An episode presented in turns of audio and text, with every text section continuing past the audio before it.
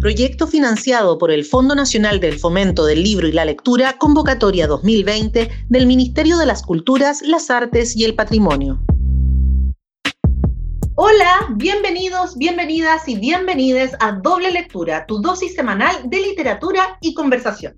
Hoy estamos con María José Cumplido, más conocida como Cote Cumplido, historiadora, feminista, autora superventa y fanática de los Negronis. y ahí a ver si nos comparte una receta después. ¿ah?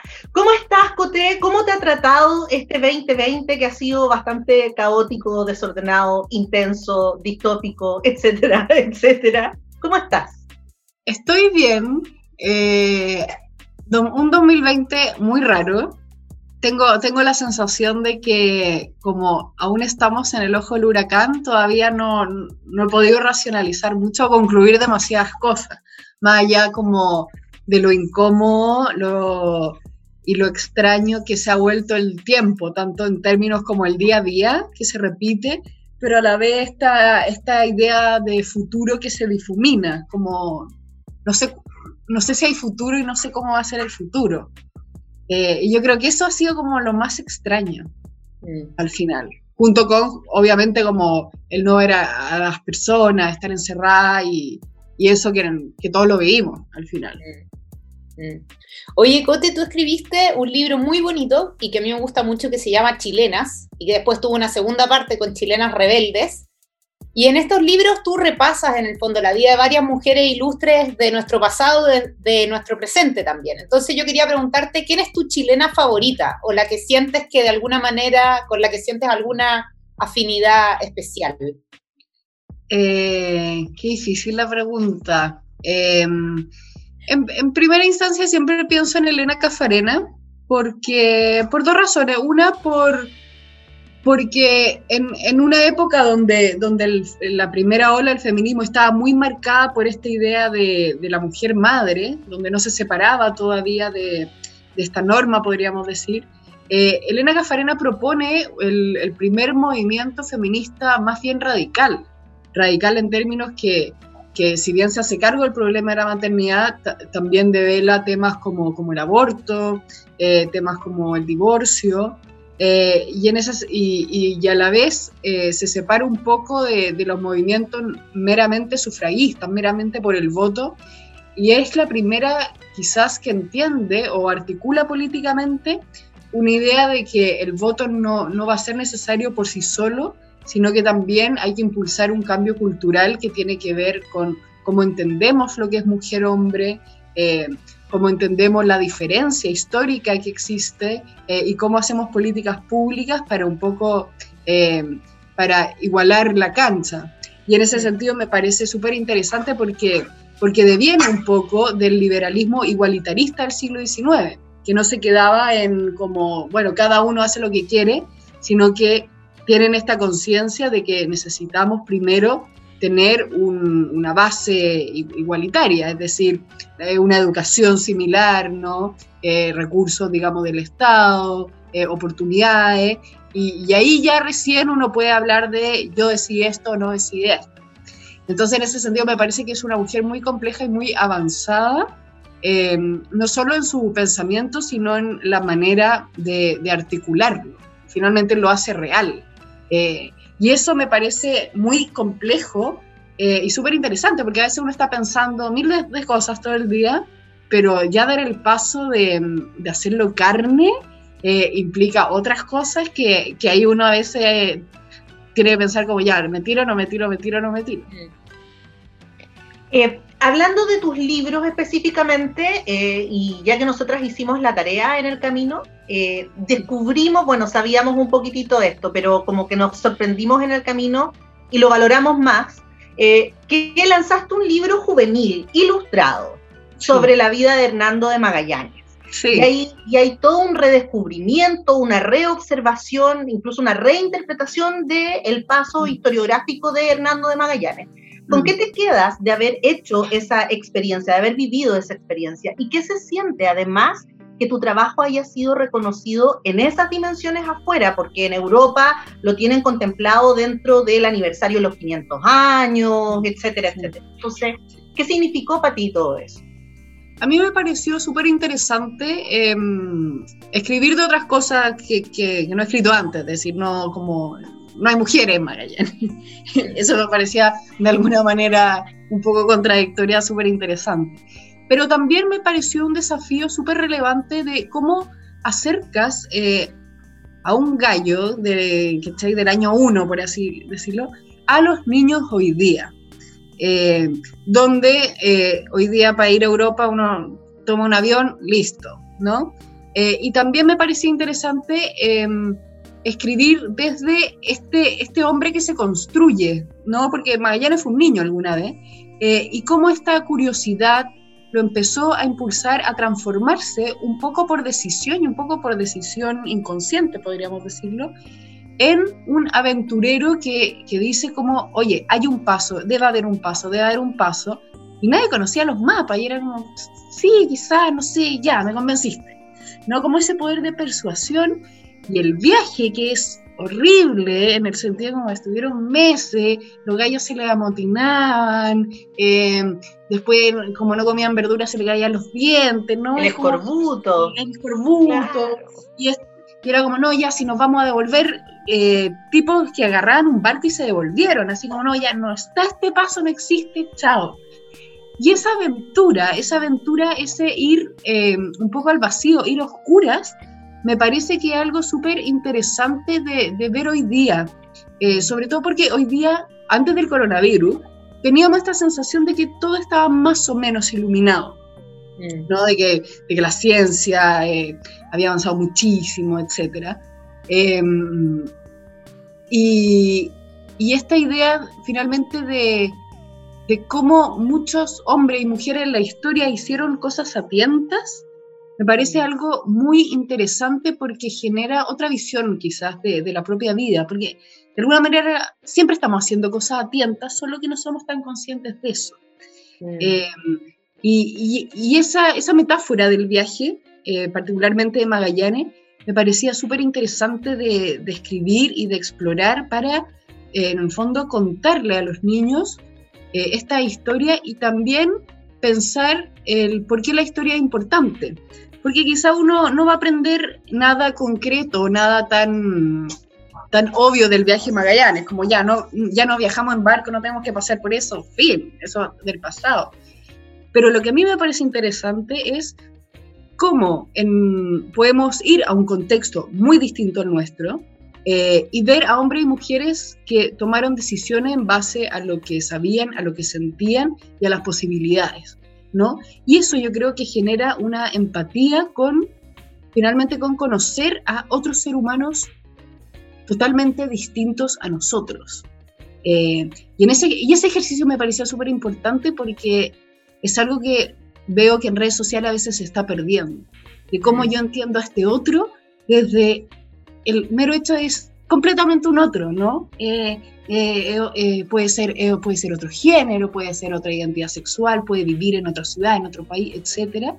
y cómo podemos ir a comprender esa, mm, las posibilidades que ha tenido, las decisiones que ha tomado, las decisiones que inconsciente ha tomado, dejado de tomar, a través de esta empatía de intentar conocer a alguien lo más extraño finalmente posible, que en el fondo lo que pensé en eh, un Magallanes, ¿no? De, del siglo XVI con un niño hoy día, siglo XXI. Qué bonito lo que dices, Cote. Oye, nosotros tenemos otra pregunta con respecto a tu trabajo, tu ahora teletrabajo, ¿no es cierto? Tu trabajas en un lugar muy especial que se llama Memoria Chilena, hace como ya cinco años, ¿o no? ¿O más? Sí. ¡Oh! Como pasa el tiempo. Y bueno, Memoria Chilena, para la gente que nos está escuchando en sus casas, es un sitio que se ha dedicado como a recopilar distintos documentos, libros, eh, fotografías, en el fondo de nuestra historia y también como de nuestra cultura, de nuestra idiosincrasia. Entonces queríamos que nos contaras un poco cómo es trabajar ahí y, quizás dos o tres cosas con las que te hayas encontrado dentro del universo de este rescate maravilloso que han hecho ustedes, porque además los documentos están disponibles para quien quiera de manera gratuita entonces, claro, nos gustaría que nos contaras de tu experiencia de trabajar ahí y, de repente de las cosas que te hay encontrado y que te han mm. sorprendido. Creo que ha sido una experiencia, es una experiencia, sigue siendo una experiencia eh, maravillosa en el sentido de que estoy tan cerca de, de toda la historia que se ha guardado, ¿no?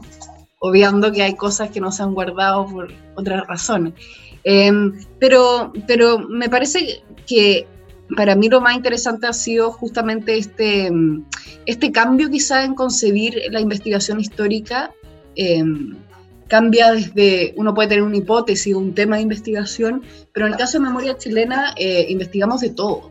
Eh, y los cambios se van haciendo mes a mes, entonces puedo estar investigando, eh, no sé, de Mujeres en la Colonia en marzo y en abril estoy investigando de revistas de fútbol de principios del siglo XX.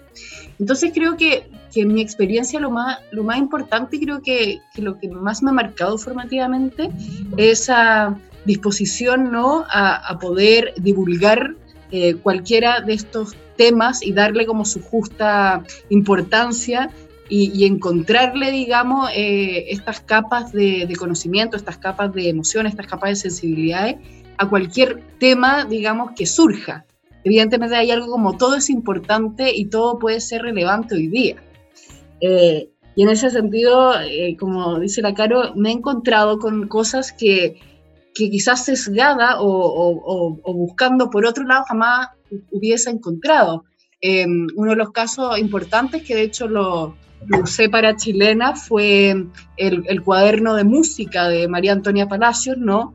Eh, que fue una esclava negra de la colonia, que eso lo encontré porque la jefa del archivo música estaba digitalizando partitura. ¿no? Está, y, y, me dijo como, oye, mira esta partitura, parece que fue una esclava negra, y, pero fue así una conversación como de, de pasillo, ¿no? Eh, y, y, en ese sentido también me he encontrado con muchas cosas súper interesantes. Em, los diarios, por ejemplo, em, ahora que he estado investigando sobre La Nación, me he encontrado, por ejemplo, con columnas eh, de Valentín Letelier, un intelectual importante, eh, abogando porque las mujeres abogadas puedan trabajar en notarías, por un tema que jamás hubiera llegado por su especificidad y uno lo va encontrando cambiando páginas. Y creo que eso es, creo que eso ha sido bonito en mí, como esta, este aprendizaje de puede haber algo muy interesante solamente al dar vuelta a la página. Mm. Joté, me quedé pensando en, a raíz de lo que comentabas sobre esta necesidad de mirar al otro y de cómo perdemos a veces esa dinámica de mirar al otro eh, y que la historiografía lo hace de manera tan potente, ¿cierto? Esto de, esto de ir mirando y remirando no solo los procesos sociales, sino que además los individuos, la sociedad y el mm. ser humano en sí. Eh, ¿Cómo aplicamos eso desde tu faceta de escritora? O sea, la pregunta en fácil es cómo es tu interacción con tus lectores hay interacción a través de redes sociales, generas diálogos, te escriben. Además tienes eh, lectores súper distintos porque por un lado tienes este libro infanto-juvenil y por otro lado tienes chilenas. Entonces mm. son targets distintos. ¿Cómo, cómo enfrentas eso? Sí, me, me pasó la, cuando publiqué Chilenas, que era mi primer libro, que yo pensé que el libro era una cosa y terminó siendo otra cosa. ¿no? Yo pensé que era un libro de historia eh, pero terminó siendo también un libro eh, que motivó a muchas niñas, muchas jóvenes eh, a hablar de feminismo, a, buscar otras mujeres.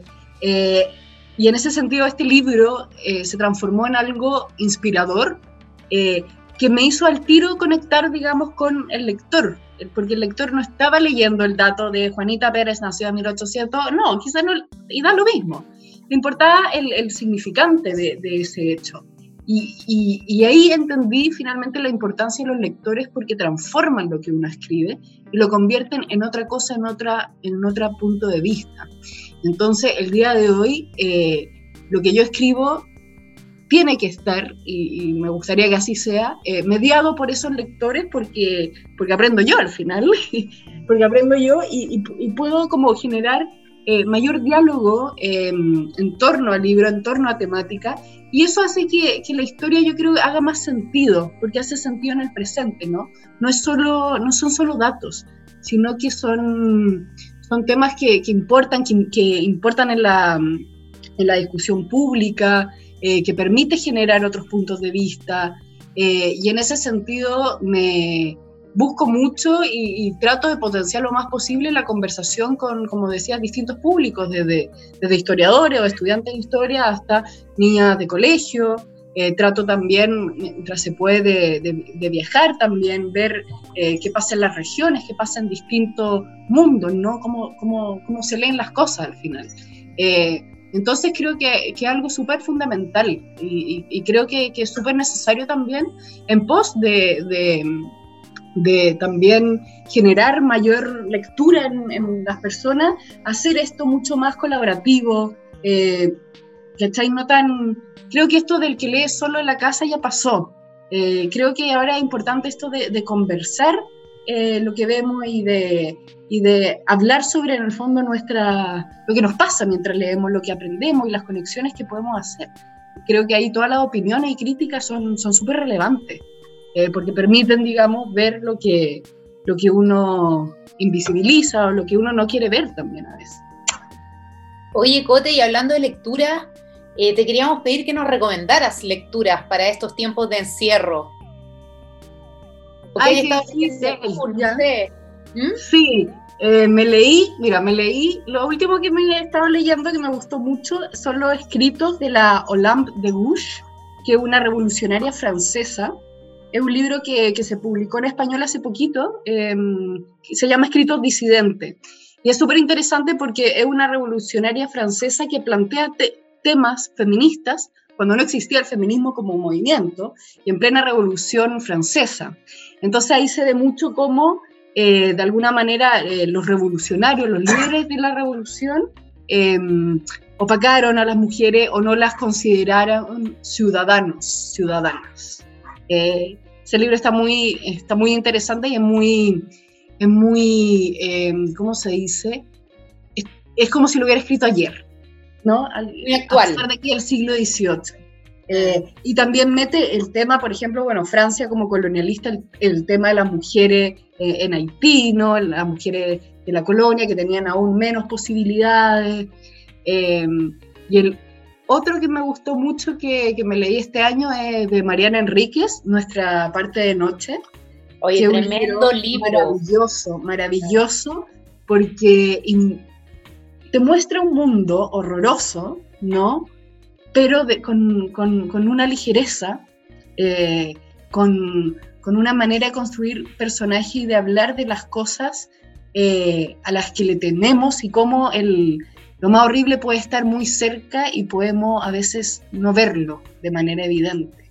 Eh, yo creo que ese libro es como, y además, perdón, me gustó mucho porque, porque por fin alguien contemporáneo está eh, escribiendo libros de 600 páginas otra vez. no, como que ya estábamos muy acostumbrados a, las novelas de 100 páginas, que está muy bien, por cierto, pero este ejercicio de hacer algo que podría parecer decimonónico, canónico, me parece súper interesante porque es fresco y es muy, muy contemporáneo. No, y además fue increíble, o sea, todos leímos las 600 páginas. Sí, y uno se las lee así. Y de nada, sí, es, es, una, es una lectura que te agarra y que, bueno, es que la Mariana Enrique. Yo creo que con eso se resume todo, la Mariana Enrique. sí, hay que leerla. Escucha, muchísimas gracias, Cote, por habernos acompañado hoy día, pero ya se nos acabó el tiempo. Siempre nos queda un poco es parte Pero antes de irte, ¿cómo se hace un Negroni, por favor? Uh, sí, sí.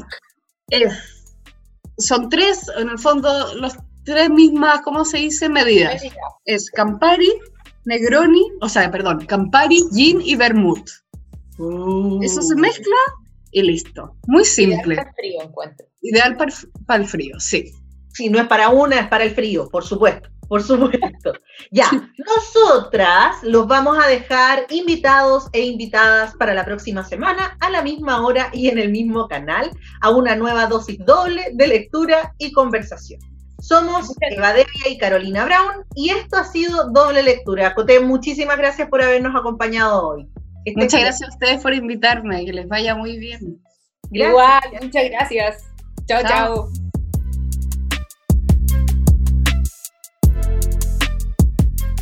Proyecto financiado por el Fondo Nacional del Fomento del Libro y la Lectura, convocatoria 2020 del Ministerio de las Culturas, las Artes y el Patrimonio.